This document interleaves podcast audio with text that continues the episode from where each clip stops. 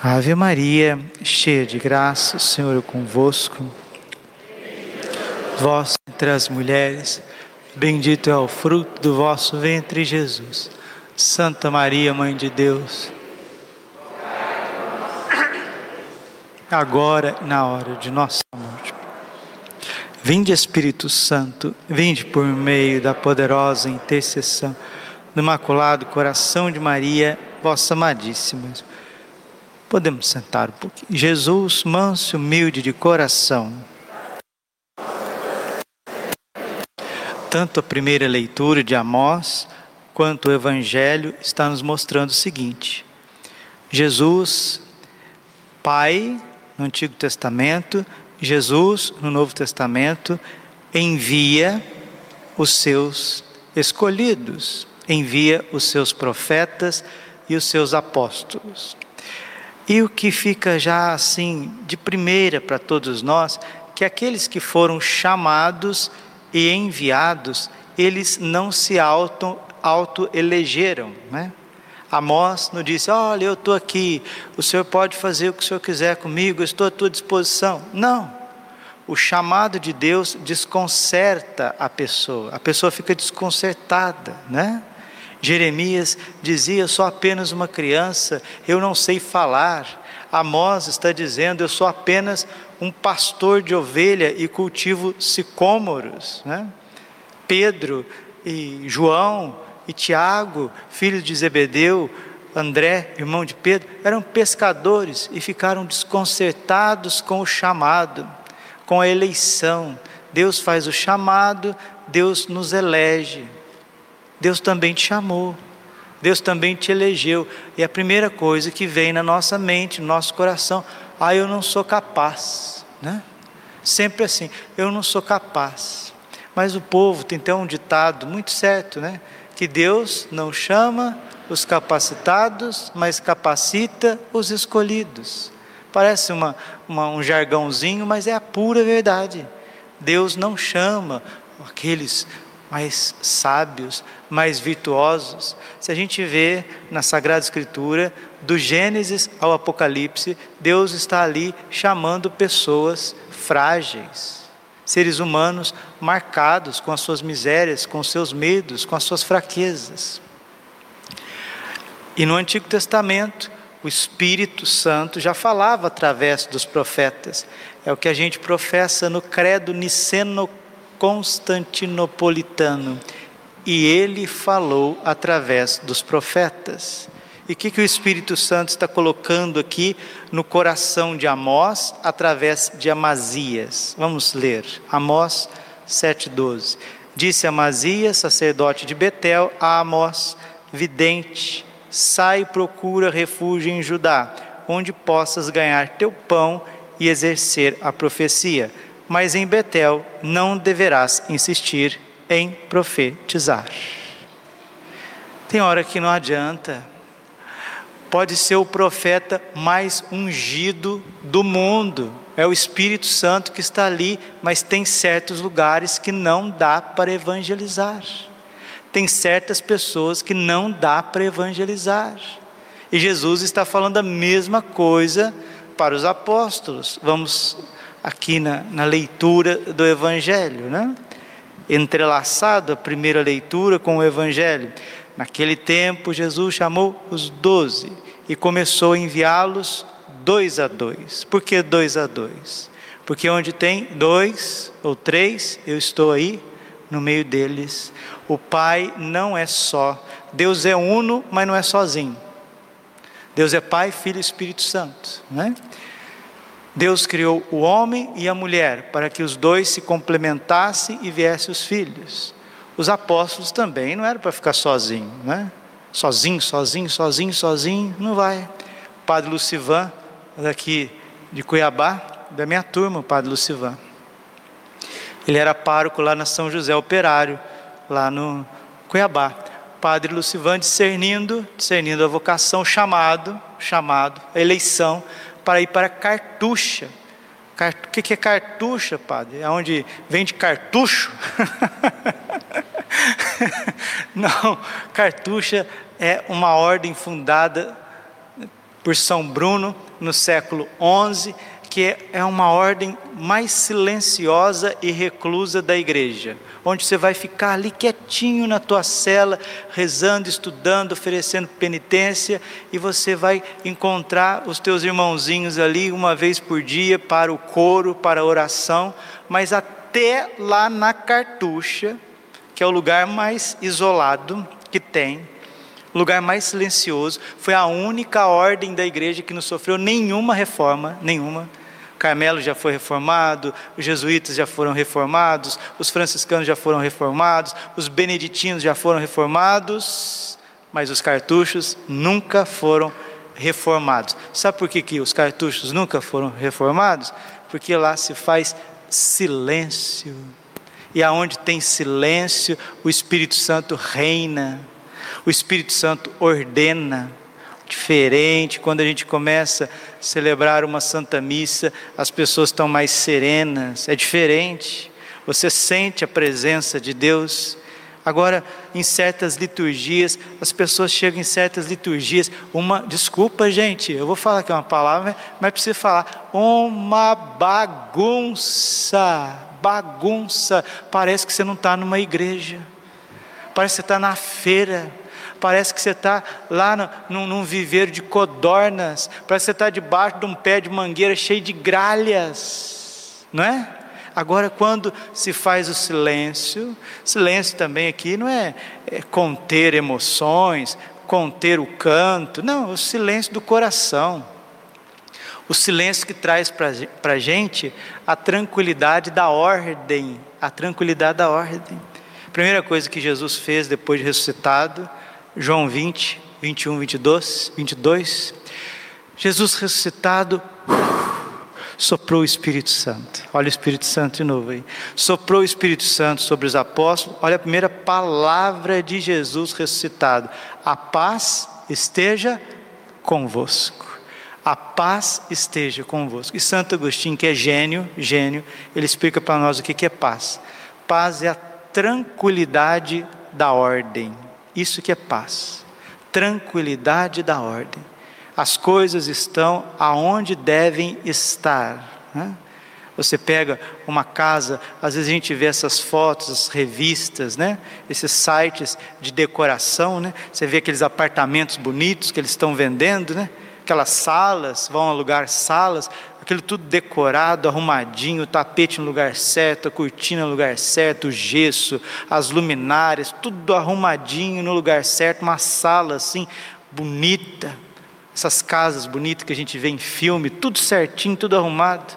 Agora você pega aquela mesma casa bonita, linda, maravilhosa, tudo desordenado. O mesmo, a mesma casa, o mesmo cômodo, mas tudo bagunçado. A tua alma teu coração é uma casa belíssima, a mais bonita que tem.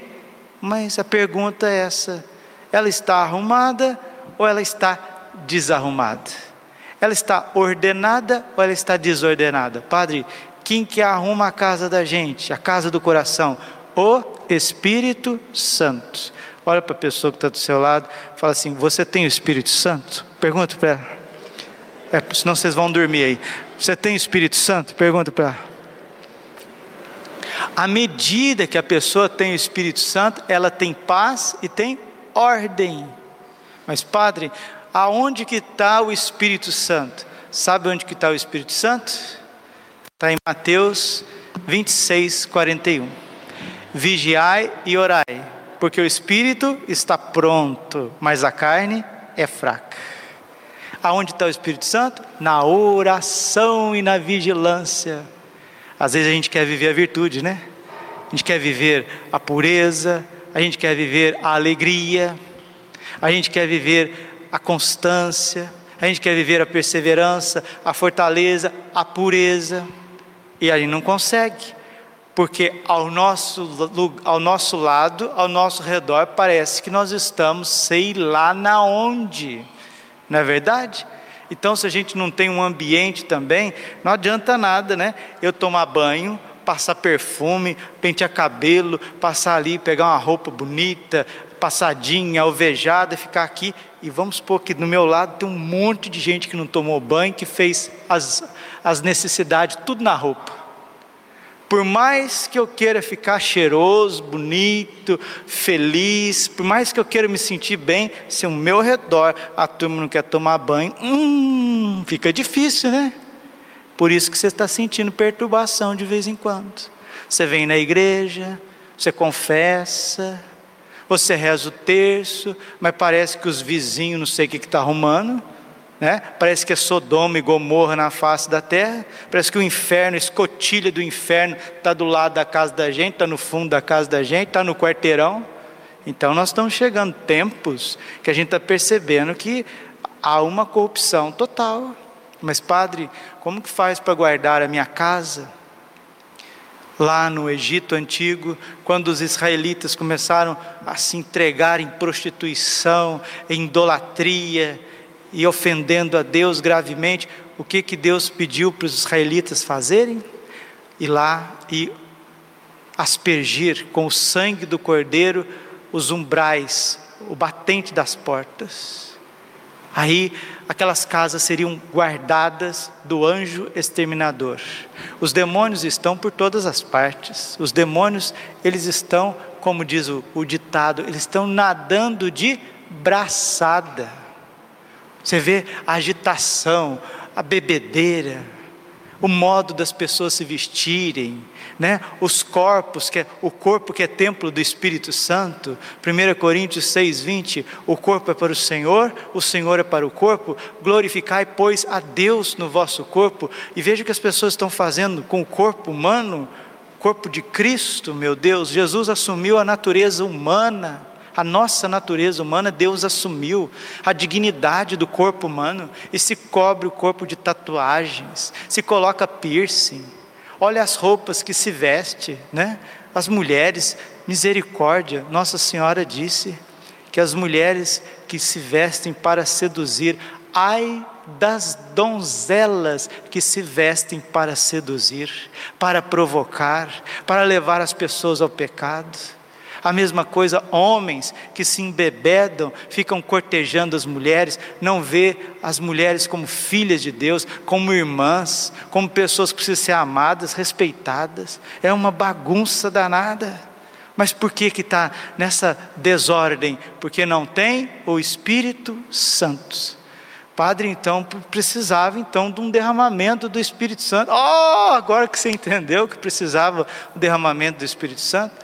Só o Espírito Santo pode trazer vida à morte desse mundo, luz às trevas desse mundo, alegria às tristezas desse mundo, saúde às doenças desse mundo, força à fraqueza desse mundo.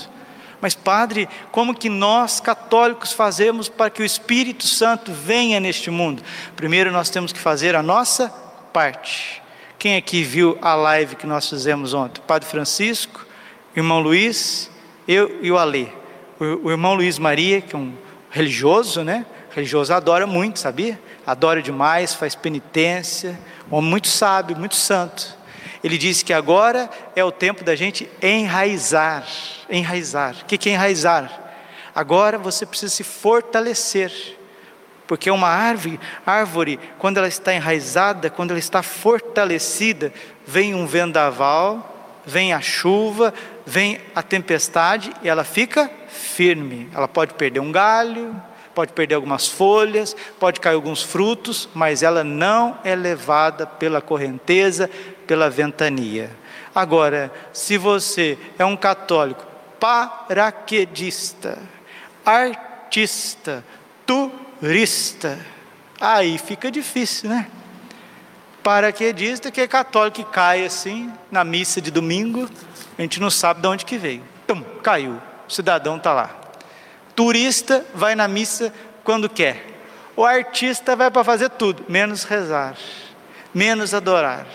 Aí essa turma aí de paraquedista, de artista e de turista se torna um cachorrão sem vergonha e uma porcona cachaça sem vergonha. Que que é isso, padre? Não, vai, vai na Bíblia, lê a Bíblia, tu, tu, tu, lê a Bíblia.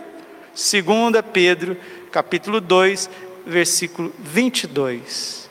Quem não permanece no caminho da justiça, quem não ouve a pregação dos apóstolos, E a pregação dos apóstolos aqui é para a conversão.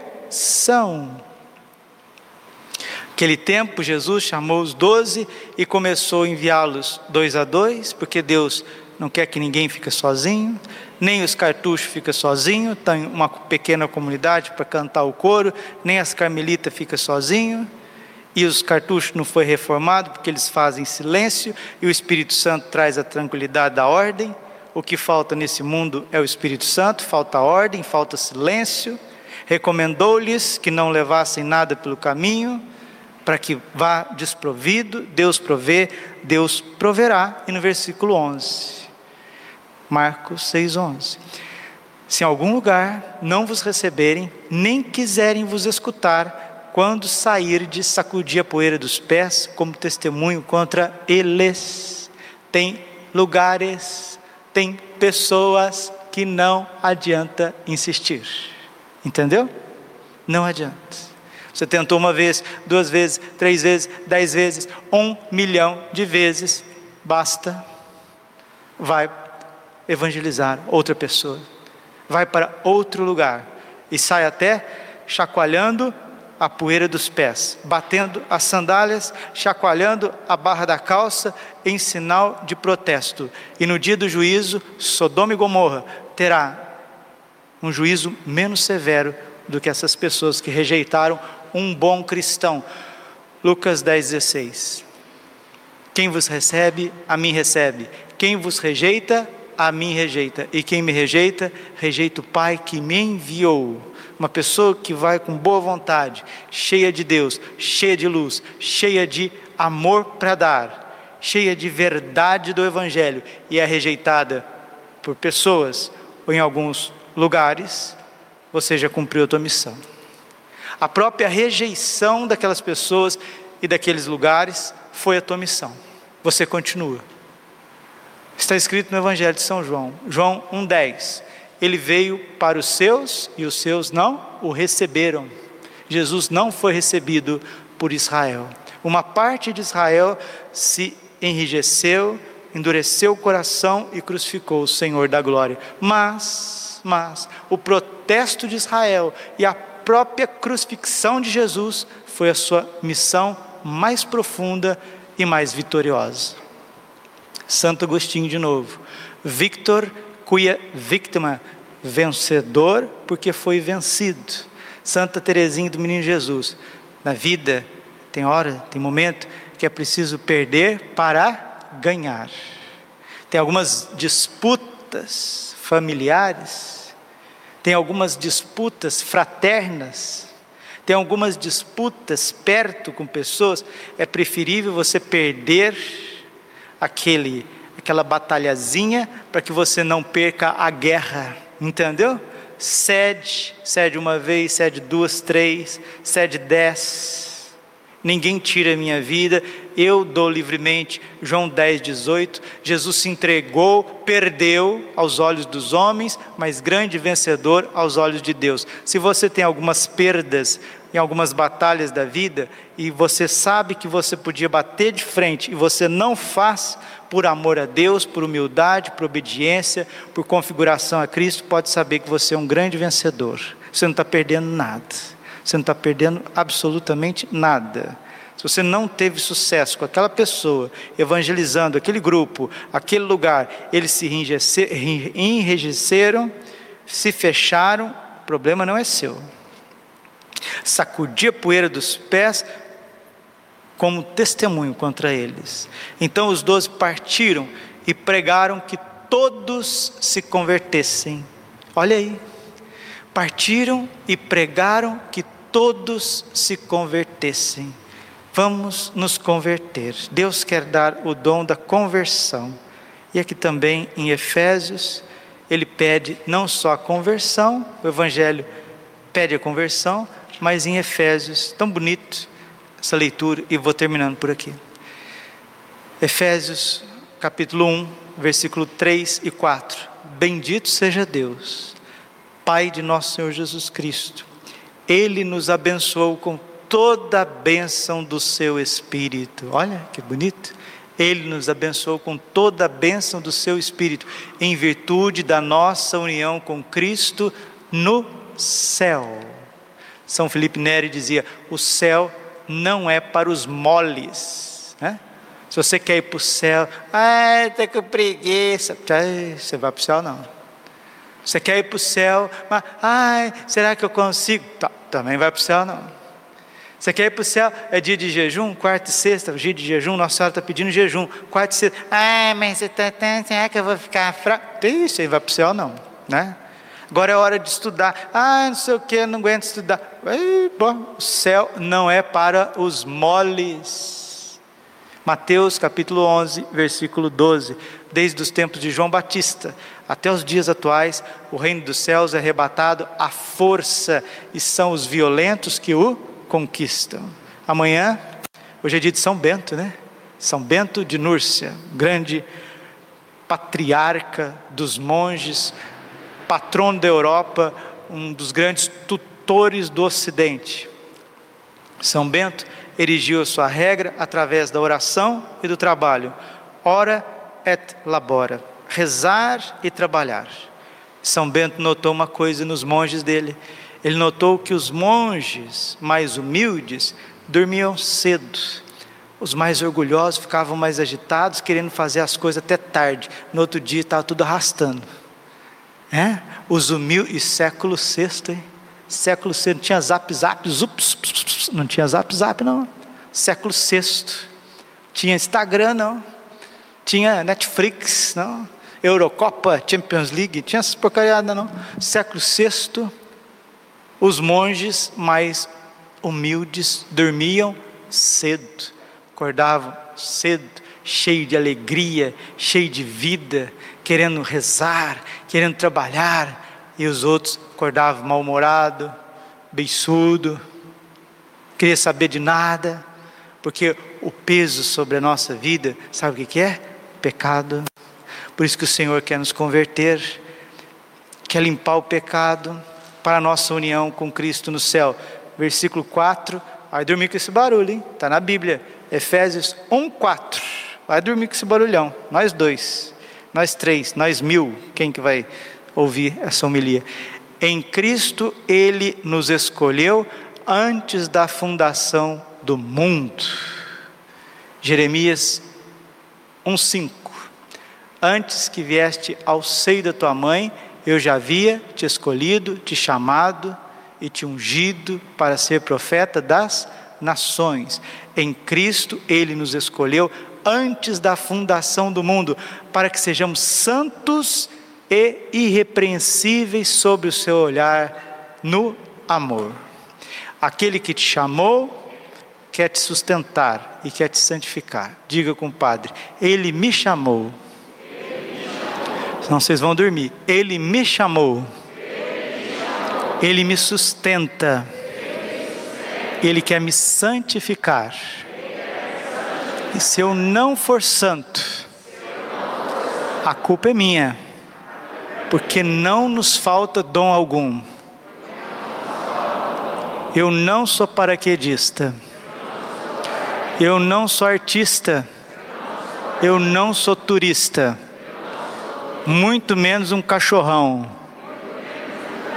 um cachorrão sem vergonha. Oh, que tem de cachorro sem vergonha por aí, né? Brincadeira, né? A Bíblia que está falando, não sou eu. Né? Com as porcona, cachaça, né? Está aqui. Eu vou terminar com a palavra de Deus, para não dizer que o padre está forçando a barra. Né? Termino com 2 Pedro 2, 22. É fácil de guardar. 2 Pedro 2, 22. Eu li nas missas cedo, eu não vou deixar vocês passar sem essa, não. o Espírito Santo não vai deixar vocês passar sem essa aqui, não. Veja bem, olha aqui, vamos pegar desde o versículo, o versículo 20. Versículo 20. 2 Pedro 2, 20, 21 e 22. Está escrito assim. Para essa semana ser diferente e para a tua vida ser diferente. A minha, a sua, a nossa. Com efeito, se aqueles que renunciaram às corrupções do mundo pelo conhecimento de Jesus Cristo, nosso Senhor e Salvador, nelas se deixam de novo enredar e vencer, seu último estado se torna pior do que o primeiro. Melhor fora não terem conhecido o caminho da justiça do que depois de tê-lo conhecido, tornarem atrás, abandonando a santa lei que lhes foi ensinada. Versículo 22, aqui está, aqui está o versículo, o, bendito versículo, para que a gente não se torne um cachorrão sem vergonha, uma porcona, cachaça sem vergonha. Ah, mas esse negócio de sem vergonha está na Bíblia, né? Criai vergonha no rosto Está lá, Daniel capítulo 13, falando daqueles que, que as velhas sem vergonha que estavam cobiçando, cobiçando Susana, né? Estava cobiçando a mulher lá, inventando um monte de coisa, dizendo que era ela ainda que estava seduzindo eles.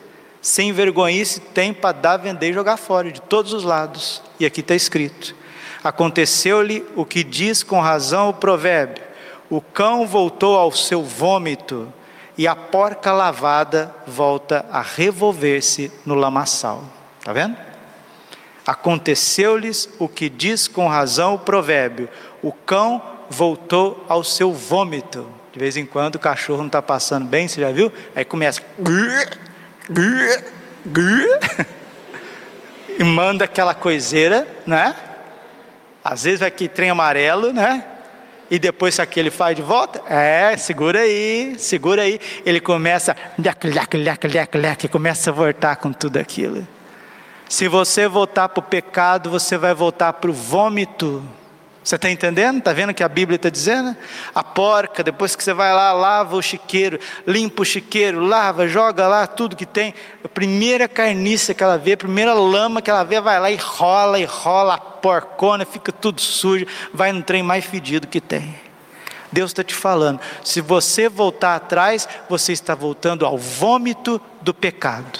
Se você voltar para o mundo, você está voltando para a sujeira que Satanás deixou com a sua maldade, com a sua mentira, com a sua sedução e quer te levar para o inferno. E o Senhor está falando conversão, o Senhor está falando santificação, parar de viver como paraquedista, artista, turista, senão você vai virar um cachorrão sem vergonha, uma porcona sem vergonha, porque quem não tem vergonha é porque não tem juízo. Vergonha aqui é justamente isso é pensar nas consequências, como está na Bíblia, pedindo para criar vergonha, vergonha no nosso rosto, nosso rosto.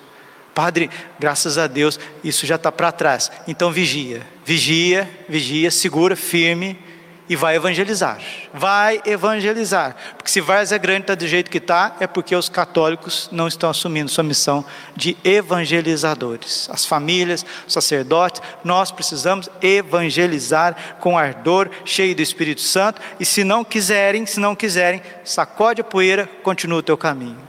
Mas quem vai fazer o que a gente não conseguiu fazer? O Espírito Santo. Quem viu a live ontem, né? Com o irmão Luiz Maria, com o Padre Francisco, Ale Machado, Padre Braulio, viu. O aviso está às portas. Diga, compadre, o aviso está às portas. O novo Pentecostes está às portas. A iluminação das consciências está às portas. E agora é o tempo de se preparar, de se enraizar, de se santificar, um tempo de conversão, um tempo de trabalho, porque vai ser um tempo também de duras penas para aqueles que não acolheram a palavra de Deus quando você podia encontrar. Isaías 55, né? Buscai o Senhor enquanto ele se deixa encontrar, não perder tempo. São Francisco de Sales dizia, termino com ele todo tempo que a gente não procura Deus é um tempo perdido e depois a gente não recupera mais. Todo tempo que a gente não gasta com a nossa salvação e santificação é um tempo perdido e depois não volta atrás. A pessoa pode ser milionário, perder a alma.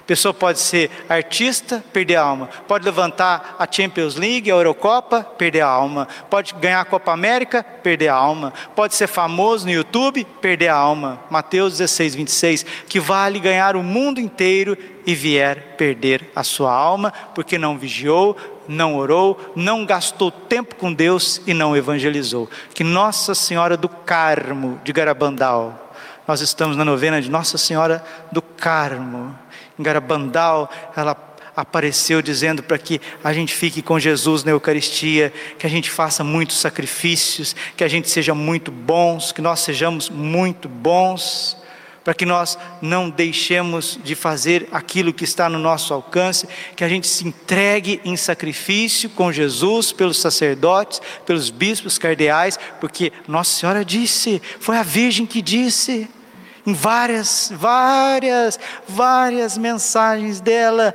inclusive em Aquita, que está reconhecido pela igreja oficialmente cardeais, bispos, sacerdotes estão caminhando pelo rumo da perdição e levando uma multidão de fiéis consigo, porque deixaram de vigiar, deixaram de orar, deixaram de caminhar na sua conversão e santificação, se aliaram, se aliaram, infelizmente, com o poder deste mundo, e o príncipe deste mundo seduz a muitos. E Nossa Senhora, no seu exército, dos seus consagrados, quer levantar uma multidão de crianças, de jovens, de famílias, de sacerdotes, de bispos, de cardeais, para rezar também por cardeais, por bispos, por sacerdotes, por famílias, por jovens, por crianças. Isso tem nome, chama-se reparação. Reparação. Amor e reparação. Dia 13 é de Nossa Senhora Rosa Mística. Hoje o padre não para de falar. O Espírito Santo vem, então deixa o Espírito Santo. Dia 13 é dia de Nossa Senhora Rosa Mística. Ela tem três rosas no peito: branca, vermelha, amarela. A branca, espírito de oração. Oração, orar mais. A vermelha, adoração, estar perto de Jesus, amar Jesus, consolar a face eucarística de Jesus, beijar Jesus com a nossa vida pura, com a alma em estado de graça, na santa comunhão, acompanhar Jesus. Você quer um projeto de vida para transformar tudo, tudo, tudo, tudo? Começa a ser adorador. Uma pessoa me falava, padre, eu estou indo trabalhar, eu estou tendo sede da Eucaristia, estou passando ali na capelinha da guia, eu estou fazendo minha adoração, eu quero fazer adoração. Aqui nós estamos arrumando a capela, ajeitando a capela, o Santíssimo está exposto para que você venha adorar, adorar, adorar Jesus Cristo. Saia das luzes do computador, das luzes da televisão, dos sons da internet, das conversas que não levam a lugar nenhum. Venha conversar com Jesus, venha tratar de amor com aquele que te te ama, vem adorar, perder tempo, entre aspas, né? ganhar, ninguém perde tempo na presença de Deus, ganhar o céu, ganhar virtudes, ganhar beleza, ganhar força, ganhar unção para você e para os outros. E a rosa amarela significa penitência, penitência, penitência, como disse o anjo no terceiro segredo de Fátima: penitência, penitência, penitência, ou seja, conversão, conversão, conversão, mudança de vida, conversão, ainda há tempo, ainda há tempo. Nossa Senhora do Carmo de Garabandal, intercedei por nós. Glória ao Pai, ao Filho, Espírito Santo, como era no princípio, agora